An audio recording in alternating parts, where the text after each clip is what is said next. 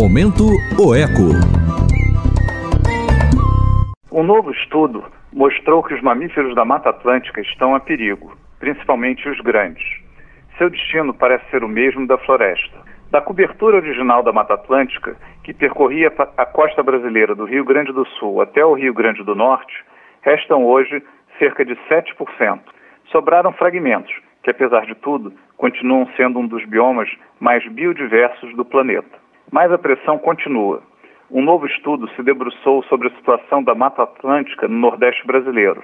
A equipe liderada pelos biólogos Carlos Augusto Pérez, da Universidade de East Anglia, na Inglaterra, e Gustavo Canalha, da Universidade Estadual do Mato Grosso, viajou durante dois anos por 210 mil quilômetros de estradas. A região estudada abrangeu 25% da Mata Atlântica do Nordeste. O resultado mostrou cinco grandes mamíferos à beira do desaparecimento.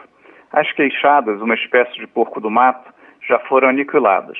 Onças pintadas, antas, tamanduás bandeiras e muriquis foram praticamente extintos. Alguns dos fragmentos de floresta não eram maiores do que um campo de futebol. Em média, cada mancha florestal visitada abrigava apenas quatro das 18 espécies pesquisadas. Um dos maiores problemas é a caça. Sua combinação com o habitat dividido em pequenos fragmentos é mortífera. O efeito é mais grave do que aquele que ocorre em grandes áreas de floresta contínua, como por exemplo na Amazônia. Lá a caça pode ter menos impacto, pois populações vizinhas da mesma espécie têm chance de recolonizar o local exaurido. Os autores concluem que é necessário criar novas áreas de proteção integral, como parques nacionais e reservas biológicas é preciso garantir a sobrevivência de espécies ameaçadas e endêmicas. A pena para a inação será a irreversível perda de alguns dos nossos mais belos e importantes mamíferos. Eduardo Pegurier, editor de Oeco, para o Salão Verde.